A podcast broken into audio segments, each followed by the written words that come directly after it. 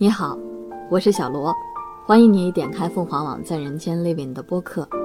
在这里，我们试图用冷静的叙述抵抗冰冷。我想偷偷望呀望一望他，假装欣赏欣赏一瓶花，只能偷偷。舞厅里，徐小凤的新恋把时空拉回到八十九十年代的青春荷尔蒙现场。垫步摇摆，反身旋转，迪斯科灯球折射出的绚烂光束打在跳交谊舞的男男女女身上。他们大多数是五十到七十岁的中老年人。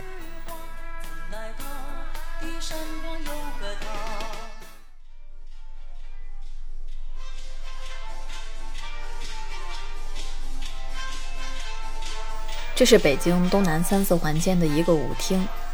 半个足球场大，以人均十六到四十元每场次的价格吸引着中老年常客。舞池中有几位女性，穿着红大衣，踩着高跟鞋，涂着红色的口红，格外显眼。她们中个子最高的曲姐告诉我，她们都是家政工。曲姐五十五岁，她打扮时尚，个子高挑，烫染着卷发，背挺得笔直。让人很难把这身打扮和被脸谱化了的家政工形象联系起来，这让我对他充满好奇，也由此为我打开一扇理解另一个世界的大门。曲姐说，去舞厅跳舞是她所在的中老年单身群组织的日常活动之一。和曲姐相识不久之后的第一个双十一，她带我去参加了群里组织的一场光棍节聚会。当年轻人已经把这一天过成购物狂欢节的时候，这个群体还在执着着继续构建这一天原本的那一层含义。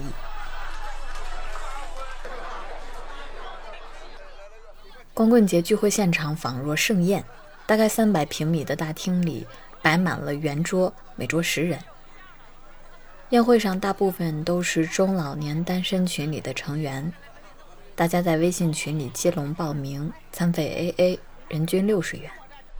今天虽然我们还处于光棍时代，但明天我会在群里豪迈的宣布，这是我的最后一个光棍节。一部分有情人先恋爱、结婚，先婚带后婚，实现共同发婚。宴会开始后，主持人在电子屏前举着话筒活跃气氛，台下不时传来阵阵欢呼声。此时，电子屏幕上同步显示出“今年过年不收礼，收礼只收女朋友”的字样。看到之后，我在脑里默默地回忆了一遍这句广告语的原句。或许相比于脑白金，男女朋友或者陪伴，才是这个群体更加真实的需求。开席不久，就有人在不同桌间推杯换盏，沟通熟络起来。毕竟来这儿吃饭不是目的。以后我们就是好朋友了。啊，行。这是我第一次直面中老年群体面对欲望的表达，超乎我的生活经验，如此的含蓄，又如此的直接。含蓄在于，远看过去大家都非常的放松，仿佛这就是一个日常平常的朋友聚餐。吃饭喝酒程序照常，不会有过分的举动。但你走近后，你又能听到不同桌在进行身份信息的交换对照，比如是不是本地人，有没有房车，健康状况如何，爱好有哪些。推销自己的同时，期间还会穿插一些小买卖，比如推销自己的旅游生意、酒品生意等等。在这里，中老年人的情感就像秋季，已将熟落，但他们闪着金色的心，却一直在春季。那是一种迸发机会不多，反而尤为蓬勃的生存状态。不同于年轻人的羞涩，他们对个人需求的表达更为直接。你们介绍去，王哥坐火车八十个，什么问题都告诉你啊！你现在目前认识的男人啊，最棒的就是我。知道什么含义吗？啊，就是他能够给你们提供高质量的性生活。我不敢说，今天你全替我说了。话你这是我的一秘，我他妈曲姐加入中老年单身群已经有好几年了，因为外向的性格以及帮助姐妹推荐合适对象的经历，她被大家推选为单身群的群管。群里冷清的时候，她会发红包活跃气氛；有人吵架了，会出来劝架。线下聚餐的时候，她都要提前去准备，但这一项曲姐常常会因为下工太晚错过。但总的来说，群管身份并没有拉近曲姐和爱情的距离。平时也挺来来玩，也挺有意思，挺开心的。尤尤其对王哥哈，我特别喜欢跟他说话那种。但要叫我跟他成为一家，我觉得我还没有那种感觉。这些年，时不时单身群里也会有男性小窗曲姐，早安、晚安，或一个微信视频打过来。曲姐觉得，如果这个人特别爱你。就会自动离开这个群，但实际上，她发现大多男性是在进行一场一对多的漫游。就算线下成了，一旦有一点摩擦，又很快分开，继续在群里寻找下一个目标。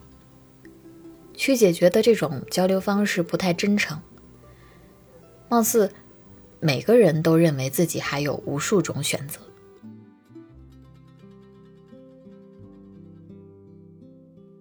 曲姐还在群里遇到过一个骗子，被曲姐无意中撞见他同时还在和其他女性约会。失望的曲姐退了群，但不久后又加了回来。他在退群和加群之间反复横跳。他认识一个群主，经营这行二十多年了。疫情前每星期最少聚一次餐，群里收的钱减去饭店的差价，就剩到自己的口袋里。还有另一个群主，六十来岁的北京人，自己单身，当初建群就是为了能够找到自己的女朋友。这些单身群里的状况大多都是男性多，女性少，本地多，外地少。前些年曲姐刚加入群的时候，那个时候她还五十不到，她已经是群里年龄最小的了，每天早出晚归，十多个小时的家政工作之余。留给他的时间和选项都不多，但好像除了这个途径，也没有其他只需要花很少时间的社交方式。最接近爱情的一次，是群里一位追曲姐追的最厉害的年龄相仿的本地男性，他专程来市区找曲姐吃饭，对方希望曲姐放弃家政工的工作。去密云和自己的家人相处，帮忙照顾十来岁的孩子。曲姐心里有自己的矛盾和盘算，对她而言，已经过了生活最苦的时候。现在五十来岁的她，还能做几年家政，赚些钱。真的面临选择的时候，结婚和伴侣好像成了一场非必要的冒险。于是曲姐没答应。就这样，对方白天发信息。曲姐等下工后，晚上八九点回个信息，两个人也就慢慢疏远了。后来，这个追求对象告诉曲姐自己要结婚了。我不可惜，他告诉我了，他结婚了，我祝福他。又错过了，错过那是什么？邂逅了吗？但是我。我觉得我不可能不到万不得已，绝对不会把我的工作丢掉的。因为我们的年龄找工作是不是那么，呃？为为什么呢？他为什么没有？靠谁都不如靠自己。对，曲姐说，单身群让她在孤独寂寞的时候有个娱乐的地方。对于感情寻觅，她觉得积极好像没有用。本地人大部分都觉得自己是外地的，那么医保、退休金、独立住房，好多事情掺到一块儿看。感情这个事儿挺难的，另一种就是打工在外的人，曲姐觉得更没必要。也有可能他挣点钱，但他的父母和孩子都在家乡，曲姐知道自己不想再为别人家付出那么多。他的谨慎背后有岁月的洗练，也有零工经济者的不安稳感，叠加籍贯、身份、年龄的普遍受挫感，年龄增长。带来的不仅有日渐衰老的身体，还有两个人结合时层层加码的条件。那份他渴求的恋爱，什么时候可以冲破种种顾虑，在现实中降临？仍然是未知。曲姐在北京的合租宿舍里有一个大衣柜，里面满满都是她自己选购的时髦服装：豹纹西服套装、红色风衣、长款黑色的皮裙、紫色丝绒连衣裙、包腿的长靴。她说，生活中最令她开心的事情就是自己的衣服。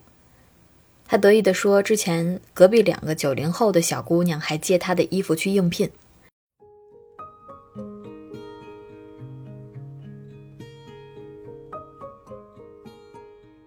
来到北京之前，曲姐是一个典型的家庭妇女。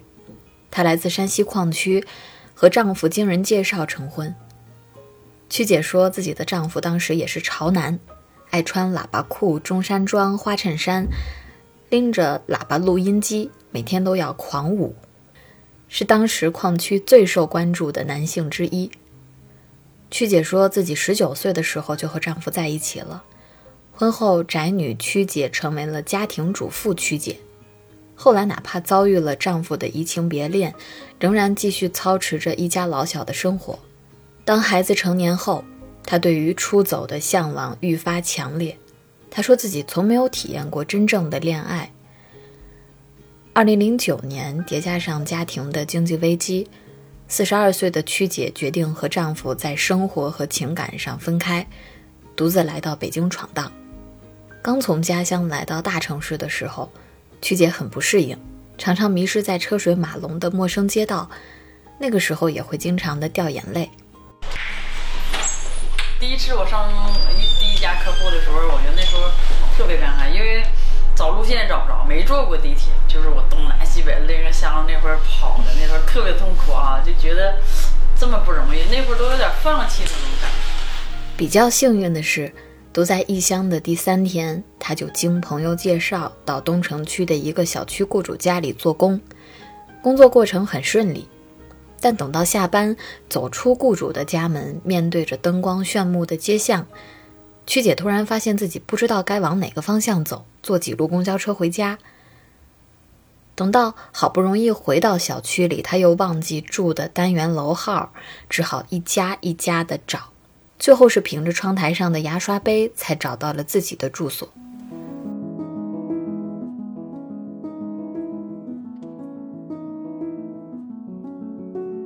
像曲姐这样从小地方独自跑来北京，靠家政打工的女性不在少数。根据北京市家政服务人员就业状况分析，在被调查的四百零五名家政行业从业人员中，女性占到百分之九十八点五。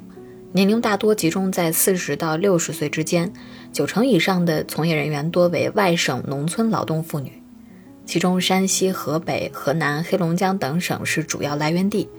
他们大多曾经是家庭主妇，没有别的职业技能。年龄渐长后，家政工作成为他们为数不多的职业选择。刚来北京那段时间，曲姐东南西北的跑，孩子给她带个手机，她拿着不会发信息，地铁卡都不会买。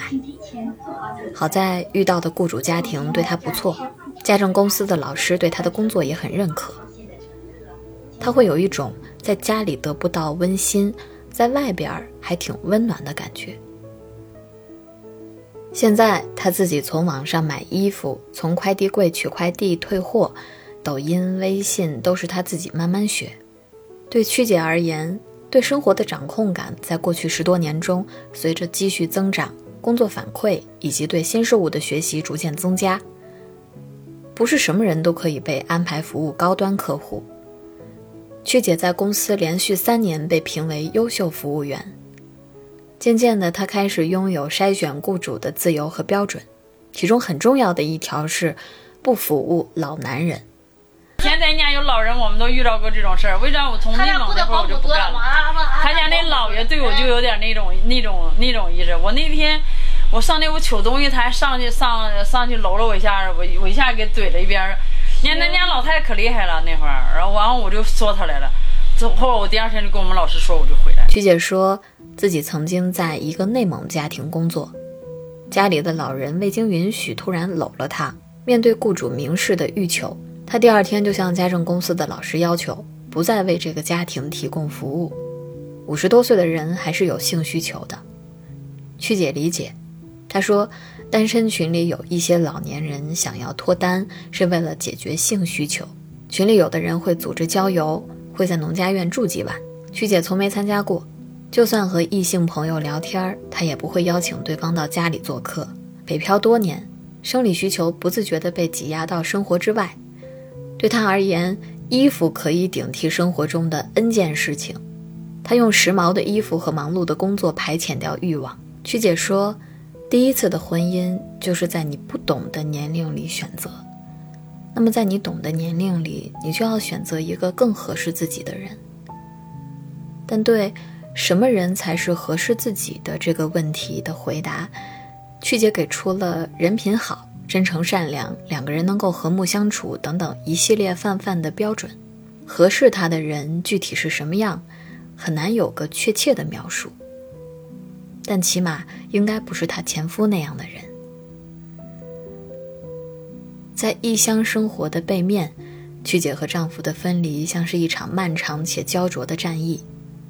曲姐说，丈夫从年轻的时候在矿场就不安分工作挣钱，来到北京之后，她试图为丈夫找一份保安的工作，也以失败告终。这是我最痛恨的一件事，不是挣五千的时候，她都不相信，她就觉得在北京好像陪人睡觉能挣钱。陪人睡觉？她说想着干啥呀？一个女的上人家就干个活。给人家整整拖拖地、收拾收拾碗、做做个饭就能给五千。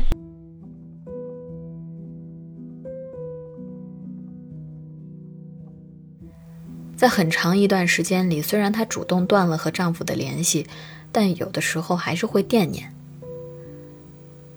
二零二一年，为了处理老家房子装修的事情，曲姐回了一趟山西，顺便去看了看丈夫。她说：“她今年最大的错误就是回去。她发现她的丈夫压根儿没变，还是那个德行。”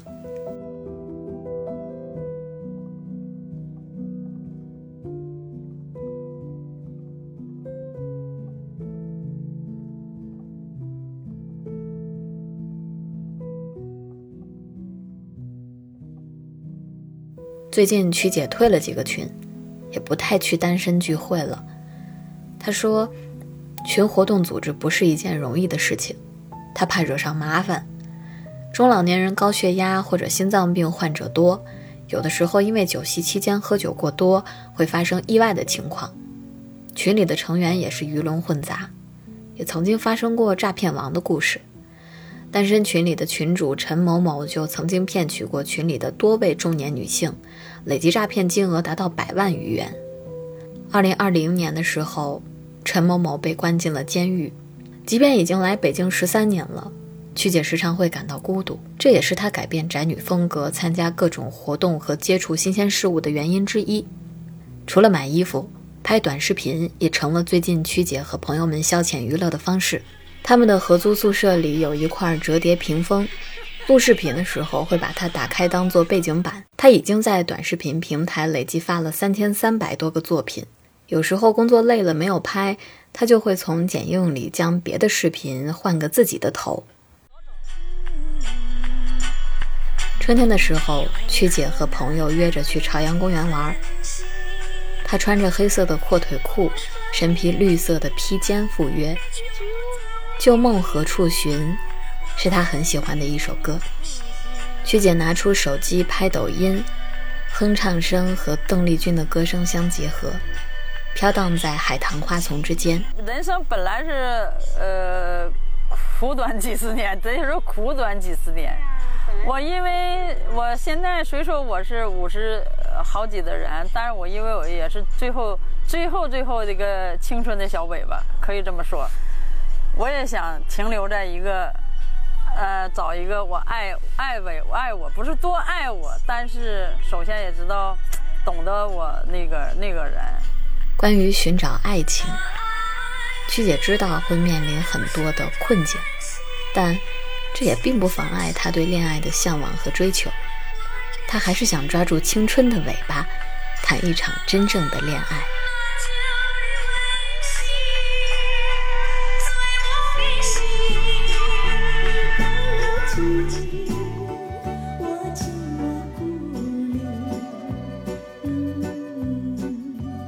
以上就是这期播客的全部内容，感谢你的收听，我们下期再见。